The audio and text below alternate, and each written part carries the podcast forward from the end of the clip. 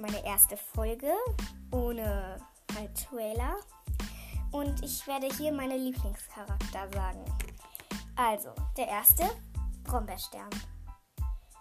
Er ist einfach cool und ich liebe ihn einfach. Zweites, fallendes Blatt.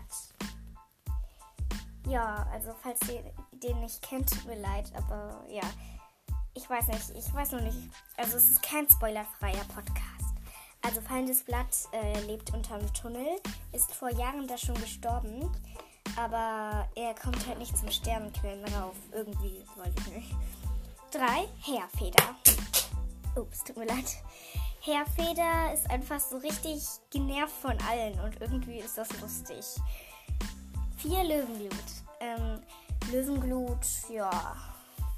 Löwenglut finde ich einfach cool.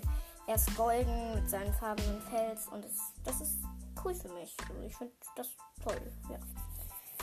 Fünf Krähenfeder. Ich fand ihn früher toll, als er so nett zum Blattsee war. Doch jetzt finde ich ihn gar nicht mehr so toll. Aber es geht ganz gut.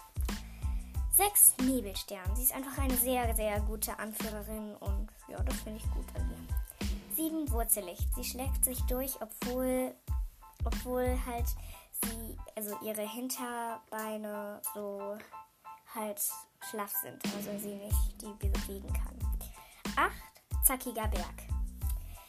Ähm, ich fand es total blöd, als er unter diesem Erdhaufen begraben wurde. Und irgendwie habe ich mich dann in ihn verliebt. 9 Jessie.